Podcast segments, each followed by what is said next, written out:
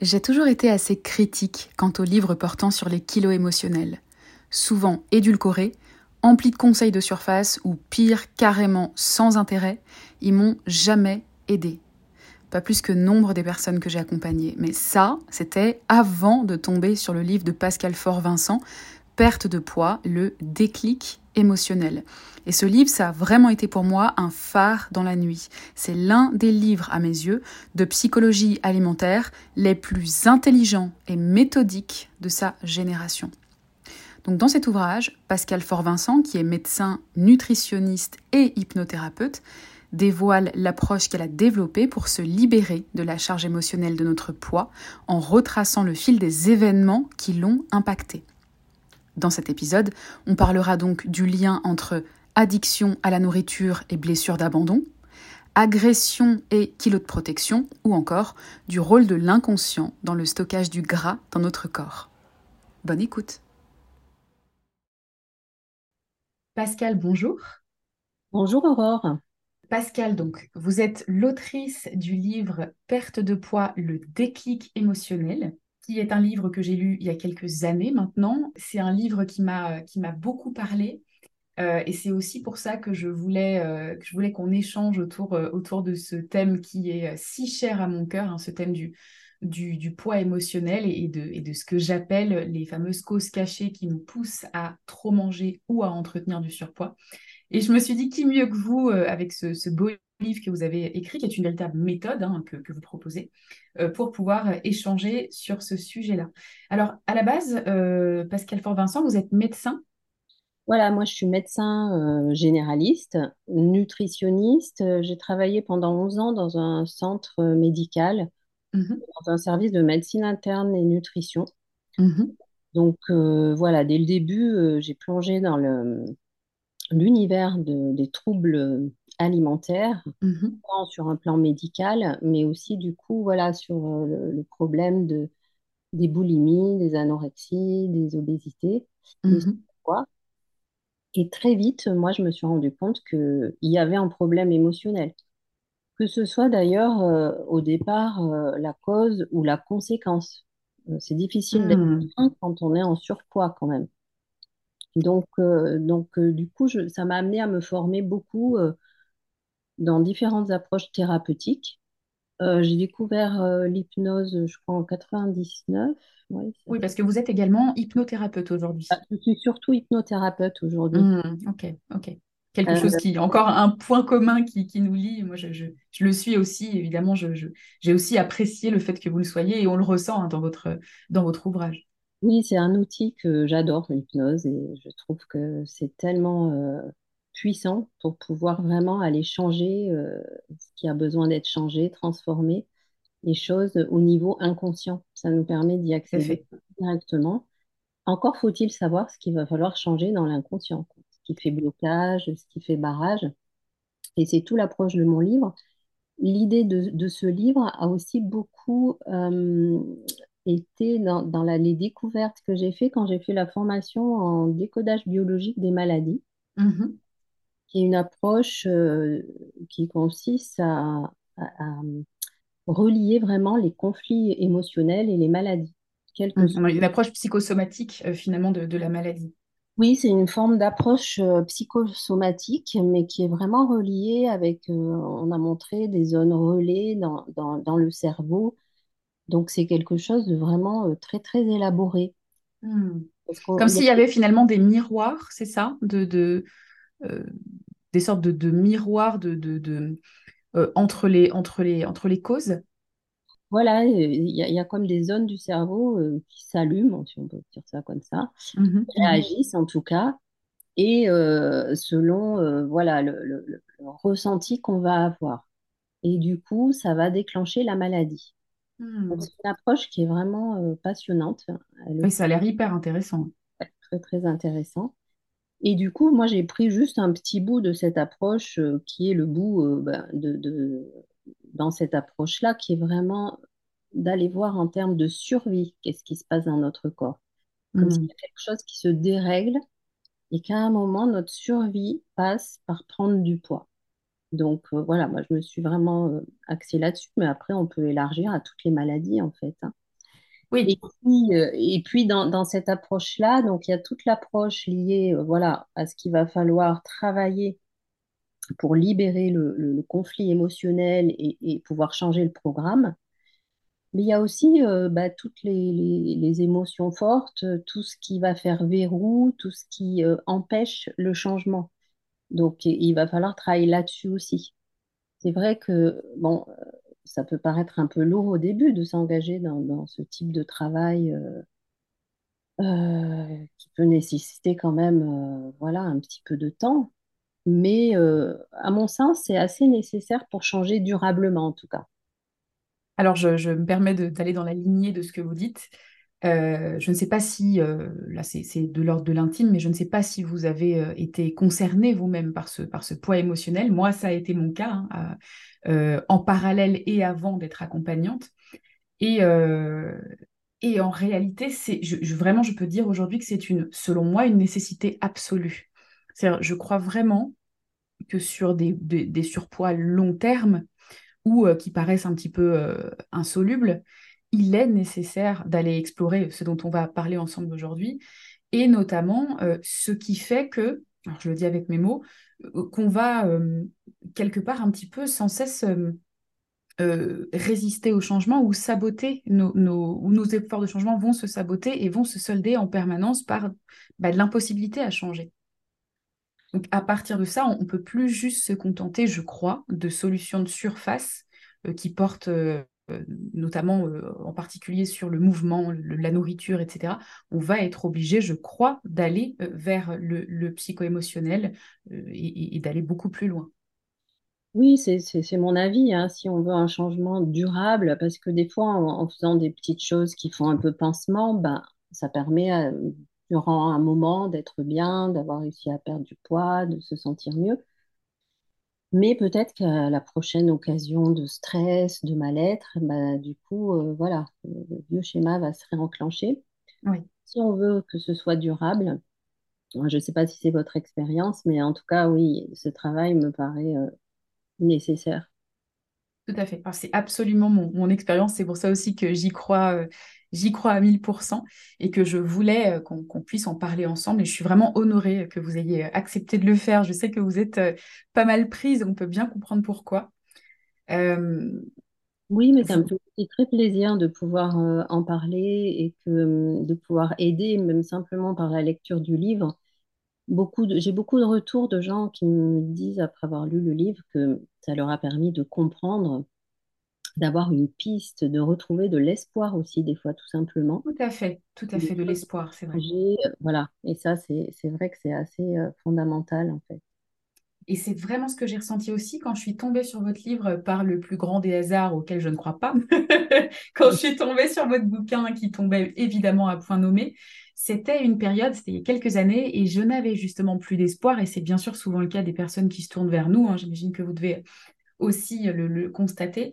Mais les personnes se sentent être des cas désespérés. Et puis il y a eu tellement de, désillusions qu'on n'y croit plus. Et quand je suis tombée sur votre bouquin, ça rouvrait un petit peu le champ des possibles. Euh, votre bouquin et puis d'autres recherches hein, autour de, de- de- des racines du poids et de la suralimentation. Et ça rouvrait vraiment le champ des possibles et surtout, en effet, ça mettait du sens. Euh, je, je ne suis pas fou, je ne suis pas folle, il y a bien quelque chose de plus profond. C'est pas juste, euh, on est bien loin de toutes ces sempiternelles histoires de volonté, etc. Oui, exactement. La volonté, moi, c'est un mot que j'aime pas du tout parce que Mm. finalement, les gens, ils ont la volonté de changer, hein. Ils ont Bien envie, sûr, ils ont pas envie de rester comme ça. Donc, euh, la volonté, elle est là.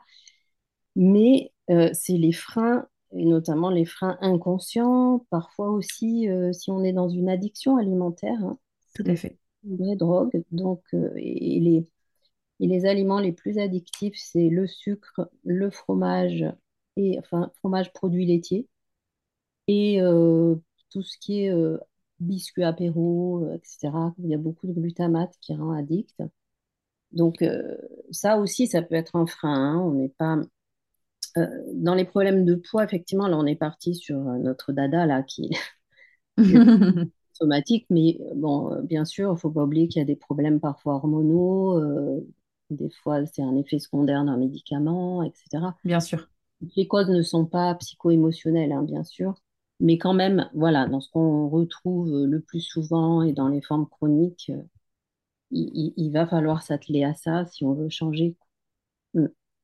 Bah, disons que mon, sentiment et mon, sentiment et mon expérience tant en tant que patiente qu'en tant qu'accompagnante, c'est que lorsqu'il y a, euh, disons que lorsque c'est chronique ou en tout cas lorsqu'il y a quelque chose de durable, lorsqu'il y a eu de multiples essais et lorsqu'à chaque fois les choses se soldent par de l'incapacité à, changer, hein, qui est vécu comme de l'échec, là je crois vraiment que en effet c'est encore une fois nécessaire et qu'on ne va pas juste se focaliser entre guillemets sur la face visible de l'iceberg. Comment je mange, comment je bouge, qu'est-ce que, enfin, il faut aller plus loin. Moi, c'est là où votre livre m'a redonné de l'espoir. Alors chez Mangeuse Libre, euh, donc moi je ne suis pas, je ne suis pas médecin, je, suis à la base diplômée de, psychologie et de coaching, mais je ne suis pas médecin. Mhm. Mais il y a vraiment euh, une, euh, tout un truc autour de, par exemple, le sucre est-il une addiction? Alors nous, chez Mangeuse Libre, on, parle dans les étapes de, notre programme de la notion d'addiction alimentaire. Hein. Moi, je, je l'ai vécu, donc je ne, peux que, je ne peux que aller dans ce sens j'ai un sujet, je suis un petit peu plus mitigée sur la notion d'addiction au sucre ou à certains types d'aliments, mais encore une fois, je ne suis pas médecin. Mais mon expérience euh, personnelle et l'expérience de, beaucoup de personnes que j'ai accompagnées, c'est que bah, c'est un petit peu comme pour tout, c'est-à-dire que même si le sucre, bien sûr, on, sait, va, aller euh, activer des zones précises, notamment de notre cerveau et du système de récompense, et, va, va, donner, va avoir un goût de reviens-y. Hein. Oui, ça c'est une réalité. Voilà, c'est ça. On ne peut pas aller au-delà de, enfin, on peut pas aller contre ce constat-là. Mais euh, pour ma part, par exemple, ça, je n'ai jamais aussi peu mangé de sucre que depuis que je suis, euh, que depuis que je, je, pense que le sucre n'est pas, euh, n'est pas une drogue, par exemple. Et à l'époque où je le diabolisais, où je me disais c'est une drogue, là, là, mais je suis addict au sucre, etc. Donc j'entretenais cette, cette croyance, mais en fait je me jetais sur, sur le sucre. Oui, alors bien sûr, par rapport à ça, euh, c'est comme tout produit. Euh, par exemple, l'alcool, tout le monde ne va pas être addict à l'alcool. Hein. Mmh, mmh. Donc, ça dépend de la sensibilité des uns et des autres. Oui, du terrain addictif euh, ou non. voilà. Moi, j'ai un petit côté, effectivement, où je peux très vite être addict au sucre. Donc, j'en mange très mmh. rarement. Et je me suis habituée d'ailleurs, et maintenant, j'en ai même plus envie. mais mais j'ai tendance, si j'en remange, euh, très vite, je sens que j'ai un petit appel, quoi, dès le lendemain. il y a des études quand même qui ont été faites. Hein, tout à fait, tout à fait. Ah, hein, vous en avez sûrement déjà parlé. Oui, oui. Des études voilà, qui montrent qu'on peut facilement être addict. Mais tout le monde ne l'est pas, bien évidemment. C'est ça, et, c'est rigolo ce que vous dites parce que justement, je, j'en discutais de manière passionnée hier avec une amie qui est chimiste, donc qui est docteur en chimie et qui fait et fabrique des bonbons en fait. Je trouve ça assez, euh, ah c'est, un peu c'est un peu Charlie et la chocolaterie. c'est l'image que j'ai, l'impression qu'elle est dans une petite hutte et qu'elle fabrique du bonbon, mais pas du tout. C'est vraiment une grosse machine. Et en fait, on en parlait euh, de, son point de vue de, chimiste. C'est hyper intéressant, justement, notamment par rapport aux composés. Hein, c'est aussi une réalité hein, des, bonbons. Ce n'est pas pour rien que les industriels choisissent tel ou tel euh, ingrédient, entre guillemets. Euh, le but, c'est quand même pour eux de vendre. Hein, c'est une réalité économique. Donc, il faut que ça puisse être attractif. Et, mais du coup, je, je, continue quand même à être un peu bercée entre les deux. Et je crois que peu importe finalement que le sucre soit addictif ou pas, ce qui compte en effet, c'est d'aller réguler notre relation avec lui, enfin le sucre comme le fromage, comme les aliments qui peuvent nous, attirer d'autant plus, mais d'aller travailler la relation qu'on a avec eux. Voilà, de toute façon, en travaillant la relation et en travaillant aussi euh, ce que le sucre peut venir nous apporter et réparer dans la blessure, notamment d'abandon. Tout à fait, tout à fait. Si on a réparé ça, on va être beaucoup moins attiré, beaucoup moins addict, on va pouvoir mieux gérer. Mais, euh, mais en même temps, moi j'avais un patient, on avait fait un gros travail, donc il était vraiment libéré, il m'insistait. Puis est arrivé Noël, il a repris un chocolat, de chocolat, alors qu'il n'en avait plus envie, il était vraiment sorti du sucre. Mmh mmh Puis il est revenu me voir en janvier en me disant bah, Ça y est, je suis retombée dedans. Euh, voilà. Donc on peut mmh. rester fragile malgré tout, mais bon, c'est. Absolument. Mais en tout cas, effectivement, comme vous dites, ce lien, de toute façon, avec l'addiction, il va être beaucoup aussi en lien avec notre blessure et notamment d'abandon. Parce que donc, si on veut euh, revenir peut-être plus au thème du livre, mm-hmm. euh, voilà, ce que j'explique dans le livre, c'est qu'il y a deux raisons profondes qui vont pouvoir déclencher ce programme, entre guillemets, comme si ça devenait vital qu'on se mette à stocker de la graisse, stocker des kilos. Et ces deux blessures, ça va être premièrement celle de se sentir seul et abandonné. Mmh et l'autre, c'est vraiment parce que la, nourriture, hein, la réserve de graisse, ben voilà, elles vont pouvoir pallier euh, quand on se sent en manque. Et puis l'idée quand on est abandonné, c'est que c'est euh, vraiment quelque chose de très archaïque, très infantile. C'est comme un enfant qui serait perdu tout seul. Mmh mmh la difficulté, ça va être de trouver à manger. Donc dès qu'il dès qu'il voit à manger, il, va avoir envie de manger, de finir, il va tout digérer. Il sent pas la satiété. Enfin, comme s'il y a un programme qui se met en route pour vraiment manger dès qu'on peut, dès qu'on voit de la nourriture. Et puis aussi paraître plus grand que ce qu'on est, plus gros. tout à fait. La grenouille qui se veut euh, plus grosse que le ah. bœuf. Et donc, l'autre aspect, c'est vraiment ça. C'est aussi, alors elles sont souvent parfois liées. Hein. On peut être à la fois abandonné puis sans protection, mmh. mais pas toujours. Des fois, l'autre aspect, c'est vraiment j'ai été agressée, et euh, j'ai pas pu me défendre. Voilà, j'ai été vulnérable. C'est cette idée de vulnérabilité. Mais si on a pu se défendre, si on a pu se sortir d'une agression, euh, ben voilà, on l'a remporté. Donc pour notre inconscient, il n'y a pas besoin de trouver d'autres solutions. L'inconscient, on va chercher ses solutions dans le corps quand vraiment nos deux réactions, parce que notre inconscient, voilà, il est là pour nous faire réagir, fuir ou affronter. Et quand on peut ni l'un ni l'autre, donc par exemple sous des formes d'agression, on n'a pas pu s'enfuir, peut-être parce qu'on a été trop petit, peut-être euh, parce qu'il y a eu de l'inceste, peut-être euh, voilà. Mhm. du coup, là, comme on n'a rien pu faire, notre inconscient, il va trouver cette solution de survie qui est de mettre une carapace. Oui, tout à fait. Euh, voilà, c'est vraiment, là, on est aux racines profondes des problématiques du surpoids. Après, oui ce qui est génial dans, ce, que vous, euh, dans ce que vous décrivez et, dans comment vous l'étayez dans votre bouquin, c'est que on sent euh, cette approche euh, de, du, enfin, cette approche presque psychanalytique et, d'hypnose. Et, puis également, c'est fondé, enfin ce qu'on ressent sur le fait que vous êtes médecin. Donc quand vous parlez de ces programmes de survie, il y a une vraie description physiologique de concrètement comment ça se passe dans le corps en fait. Oui, oui, parce que du coup, effectivement, on est en mode, on se met en mode survie. Oui, c'est du stockage. Et du coup, euh, c'est plus fort que nous, c'est plus fort que notre mental. Quand mm. on est euh, voilà, dans une réaction de survie, euh, le mental, il n'arrive plus à faire grand-chose. Ça, c'est sûr. ça, c'est sûr. Et puis, c'est pas son rôle. Oui, non, non, c'est plus son rôle. Donc du coup, on a beau se dire, euh, il faut pas, je veux pas et tout, mais voilà, à un moment, c'est plus fort que nous. Et de, de, comprendre ça, c'est très important par rapport à ce qu'on disait sur la volonté tout à l'heure. Tout à fait, c'est très déculpabilisant. Ça nous dépasse complètement. Donc effectivement, c'est pas, il n'y a qu'un faucon qui va faire qu'on va y arriver. c'est sûr. Euh, souvent l'entourage. Hein. Oui, tu n'as qu'à moins manger, faire du sport. donc, euh, donc du coup, forcément. Alors, si on reprend euh, les choses euh, dans l'ordre, quand donc toutes les blessures au niveau de l'abandon, ça va, ça va nous amener à aller les chercher, donc, à chercher dans la vie de la personne quand est-ce qu'elle s'est sentie seule et abandonnée? Et bien souvent, ben, on va chercher des deuils qui n'ont pas encore été faits, de personnes qui étaient très importantes pour nous. C'est mmh. aussi les ruptures sentimentales. Fait ça peut être un vrai abandon hein, chez, les enfants orphelins, euh, et puis qui ont été, euh, ça, ça, peut être voilà la mort d'un de nos parents quand on est encore enfant. Euh.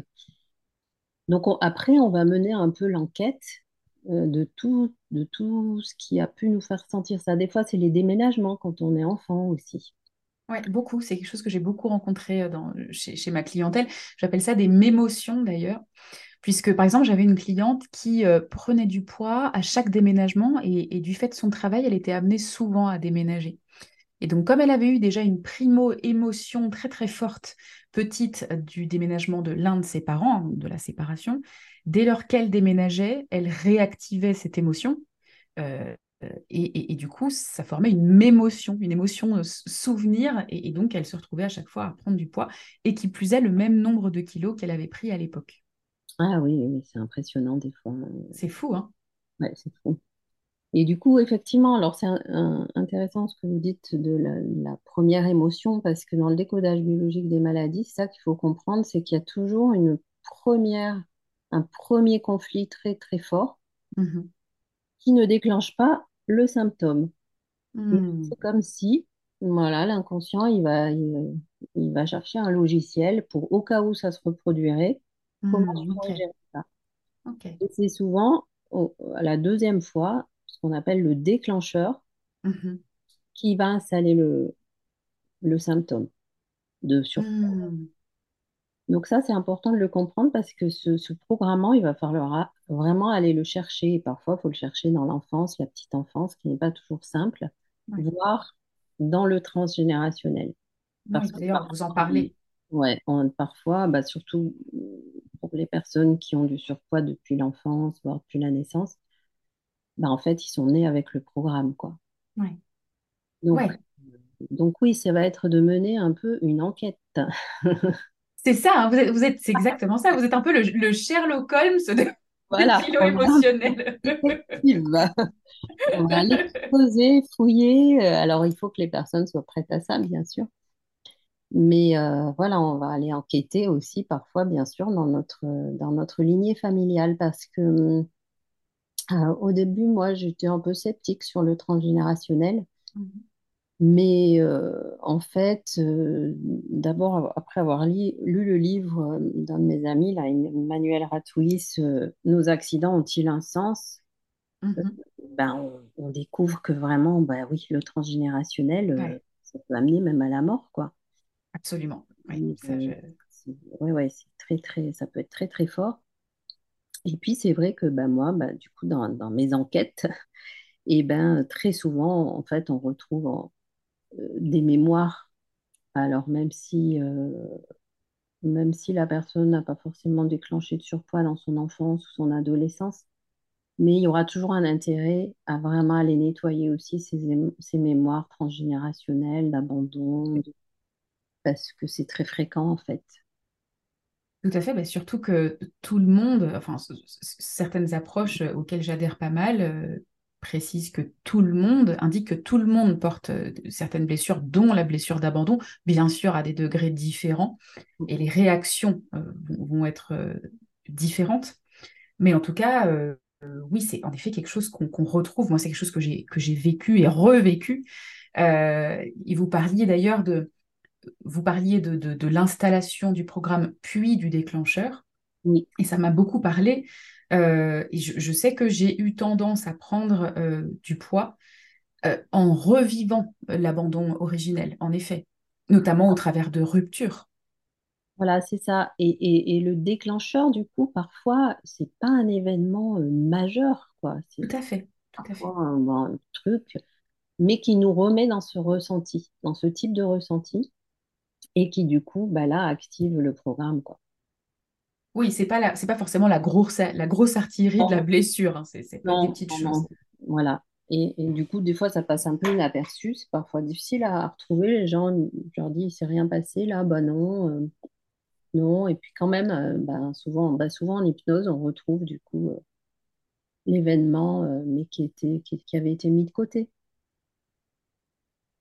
C'est vraiment, euh, c'est une source intarissable, je trouve. Euh, bah, déjà, l'inconscient hein, est une source intarissable, mais cette approche, euh, enfin, je ne sais pas ce que vous en pensez, mais je, la trouve, je vois pas comment on pourrait s'ennuyer avec cette approche-là et, avec ce, sujet-là. C'est fou. Hein.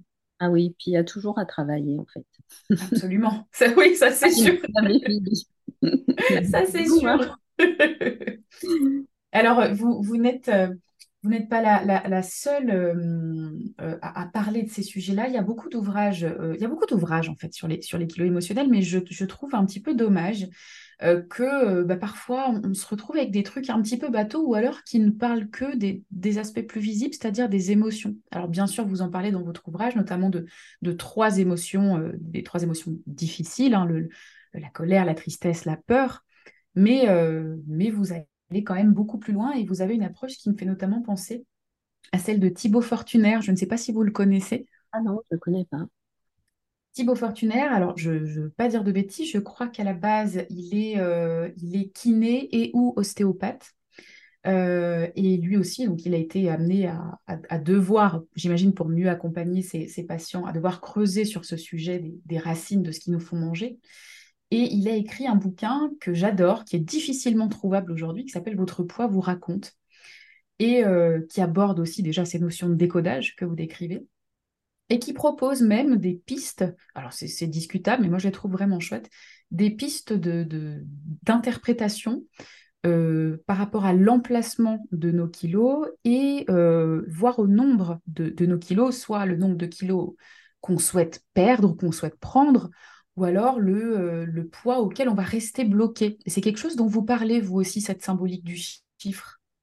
Oui, oui, il peut y avoir une symbolique intéressante, c'est-à-dire que l'inconscient, il fonctionne un peu bizarrement parfois, il se focalise parfois sur un numéro. Mmh euh, le chiffre, par exemple, les gens qui restent bloqués longtemps, on va dire par exemple à 97 kilos, et puis ils ont beau faire, on a beau essayer de lâcher et tout, et puis il n'y a rien qui se passe. Et des fois, le 97, ben, ça peut correspondre à une année. Qu'est-ce qui s'est passé en 97, par exemple? Ou euh, une personne à 97 ans, bon là, ça va être un peu plus dur, mais voilà. Et, puis, il peut y avoir d'autres choses comme ça qu'on retrouve. Euh, et, ouais, l'inconsciente euh, nous parle aussi beaucoup à travers ces symboles. Absolument. Et je trouve que c'est presque magique. Je, je, je n'aurais de cesse de m'étonner de, de, vrai. des témoignages de, de, mes clients. Et je, je me permets d'en partager un avec vous euh, qui, qui date d'il y a quelques années, mais j'ai jamais oublié.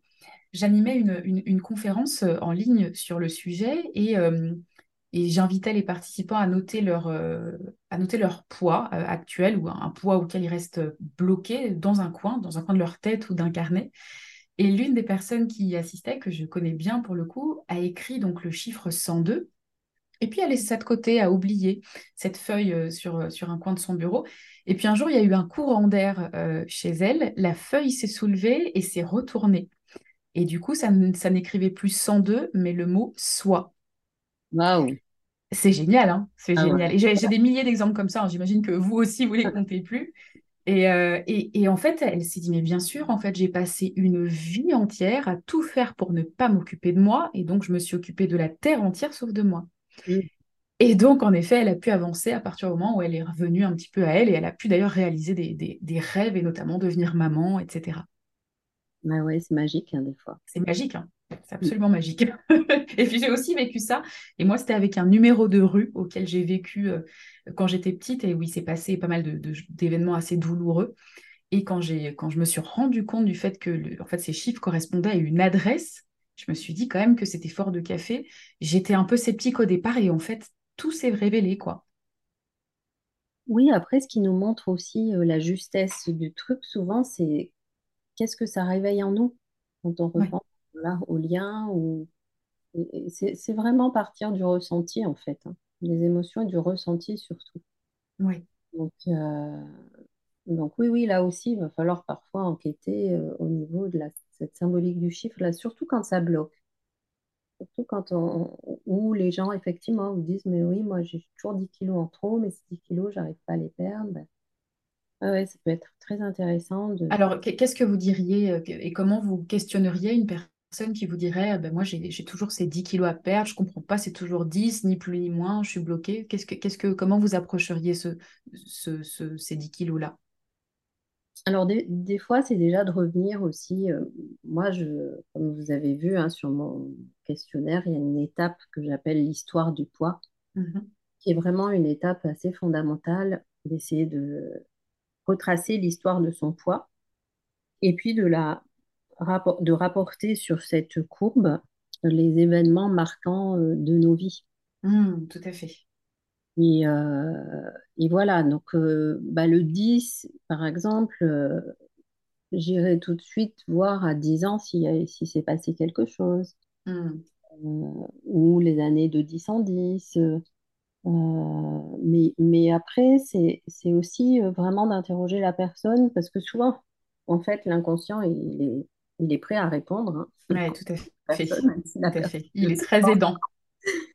Donc voilà, euh, qu'est-ce que ça vous évoque, vous, 10, le chiffre 10 euh, voilà, ça vous parle de quoi? euh, c'est vraiment voilà, d'aller chercher chez la personne, parce que nous, on a notre, notre représentation du monde, voilà, mais c'est important d'aller dans la représentation de la personne. Ben oui, bien sûr. Mais, par, mais bon, les 10 kilos, ça peut être aussi euh, bah, 10 kilos lors d'une grossesse, ça peut être, euh, enfin, voilà, ça peut être tellement de choses. Ça me là. fait, ça me fait penser, j'ai eu une, une cliente, c'est pas arrivé qu'une fois d'ailleurs, qui me disait, euh, ben moi je me sentais tellement bien quand j'étais enceinte, c'est peut-être un cas de figure que vous avez déjà rencontré vous aussi, je me sentais tellement bien quand j'étais enceinte et j'avais tellement ce sentiment de plénitude versus le, le- le vide qu'elle a pu ressentir avant, euh, et ben euh, je, je- je me retrouve en permanence à manger et à peser le poids que je faisais quand j'étais enceinte. C'est ça. C'est ouais, c'est, euh, Ah, je pense une, qu'on une sorte de grossesse nerveuse d'abord. C'est, c'est... Ah, d'accord, c'est ça la grossesse nerveuse. Ouais, D'accord. Pas tout à fait, mais, euh, mais en tout cas, euh, ça peut y ressembler un peu. Ok.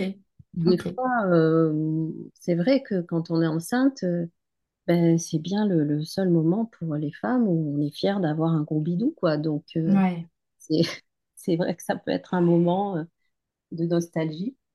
Ouais, bah ouais. Oui, ça fait sens en fait. Ça fait pleinement sens.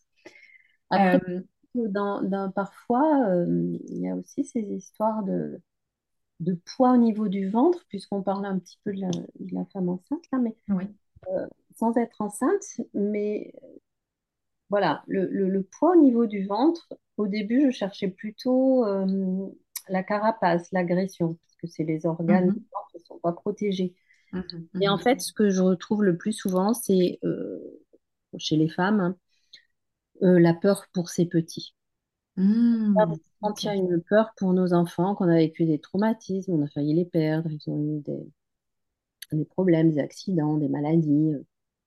Et ben bien souvent, en fait, euh, c'est comme si l'inconscient, il, il met une petite, son petit airbag protecteur, parce que pour notre inconscient, nos bébés, ils sont toujours dans notre ventre quelque part.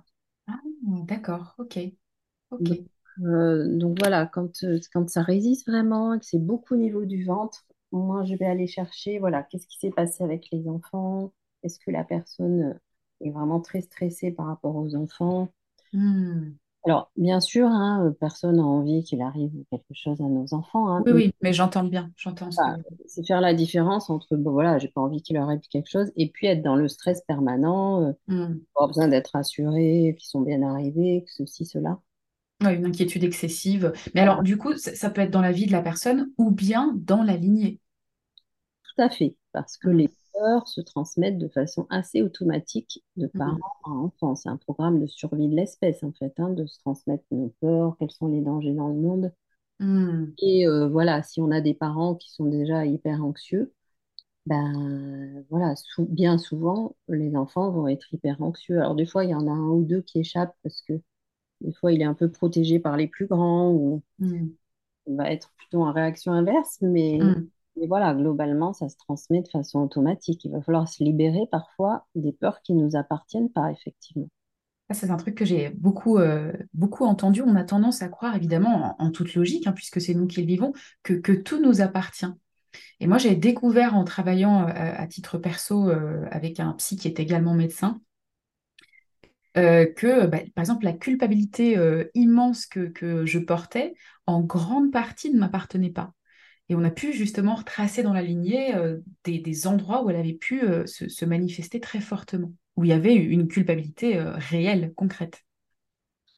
C'est vrai, on a, on a le mythe qu'on arrive au monde complètement vierge, mais c'est Ouais, c'est pas du tout le cas. C'est la désillusion, c'est ça. Mais alors justement, vous, euh, vous qui avez étudié la médecine, est-ce qu'en médecine, on aborde, j'imagine qu'on fait de la, de la génétique, est-ce qu'on aborde aussi l'aspect épigénétique et tout ce qui vient euh, euh, bah, imprimer nos, nos gènes, notre génome au fil, au fil des, au fil des vies, entre guillemets?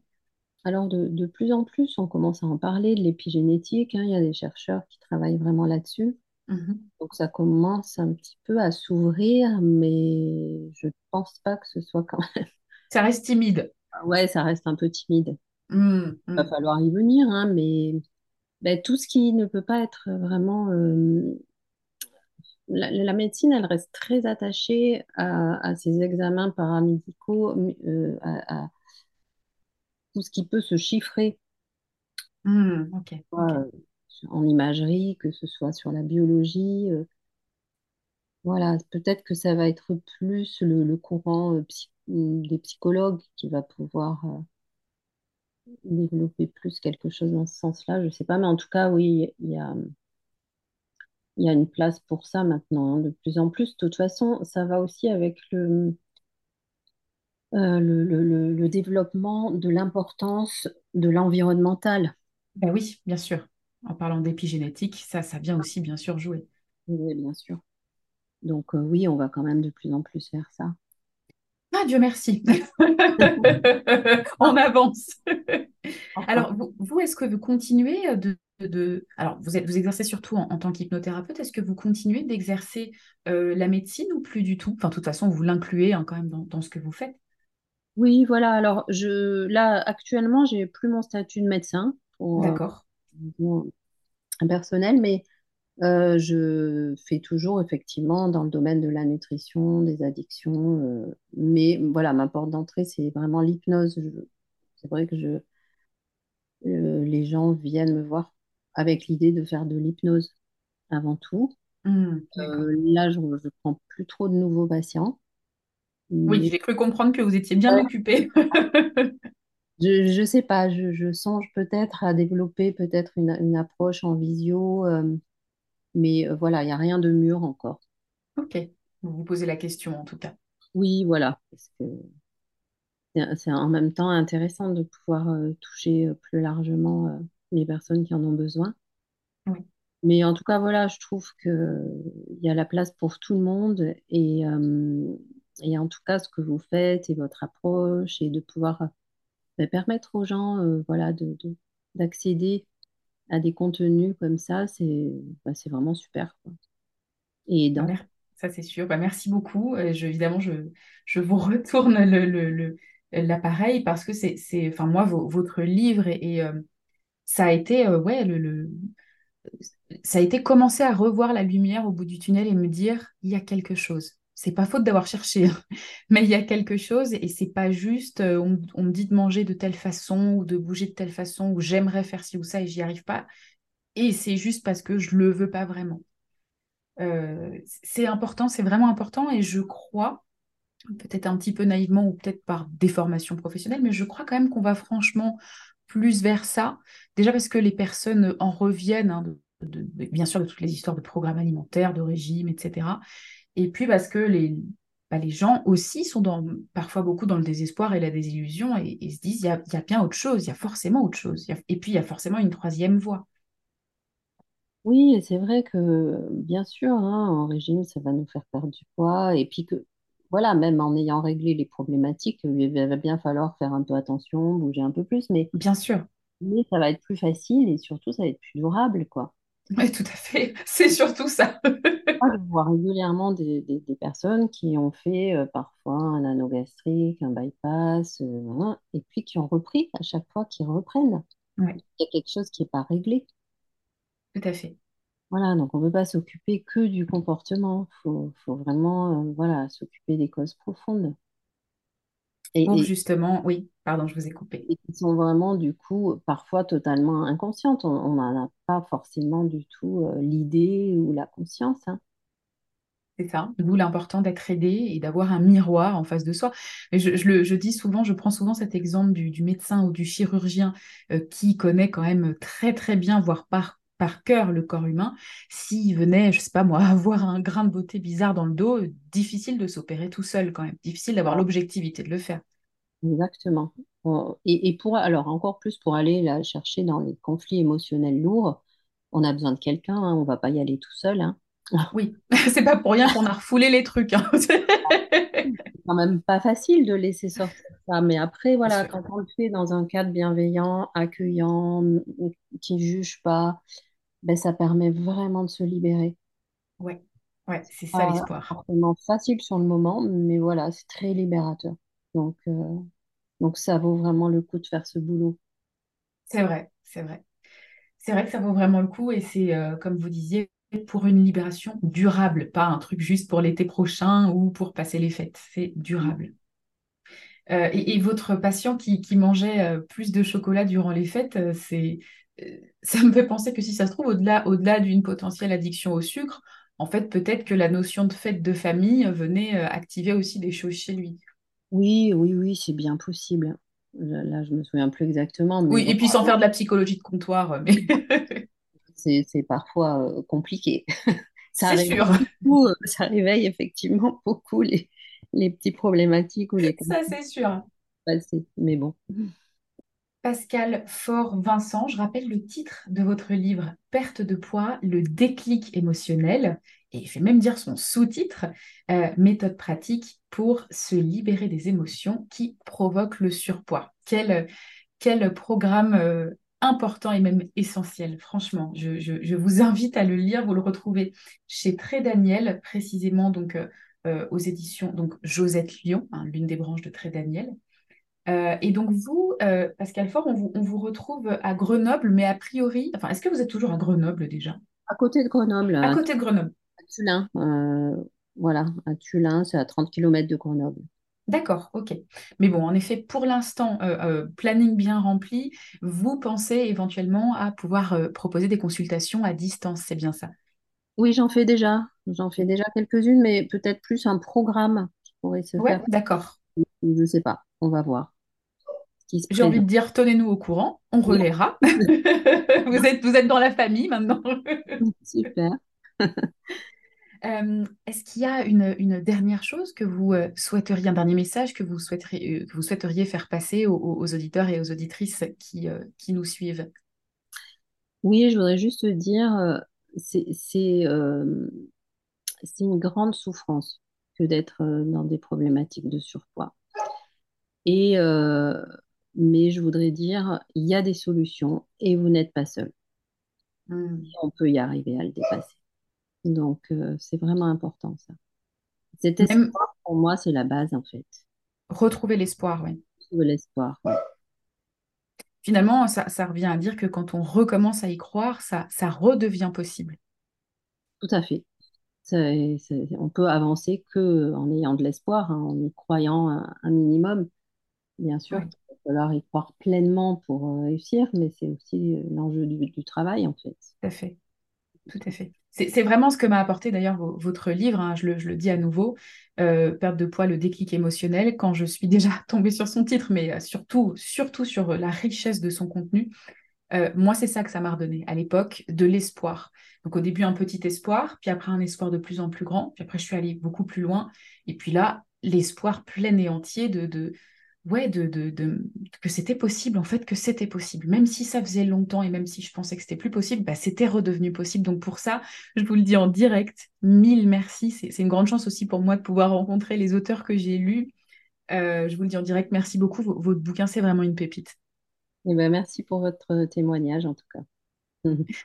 Je vous dis à très bientôt, vous êtes la bienvenue. N'hésitez pas à nous tenir au courant hein, si, euh, si, vous faites un programme en ligne ou, d'autres genres d'approches qui pourraient euh, permettent de, suivre encore un plus grand nombre de personnes. Euh, je, euh, à toi qui nous écoutes, je te souhaite une excellente journée, nuit, soirée, en fonction de l'heure et du lieu auquel tu nous écoutes. pour retrouver Mangeuse Libre, c'est tout simple, hein, il y a bien sûr ce podcast, le compte Instagram Mangeuse Libre et le site internet mangeuselibre.fr. À très bientôt.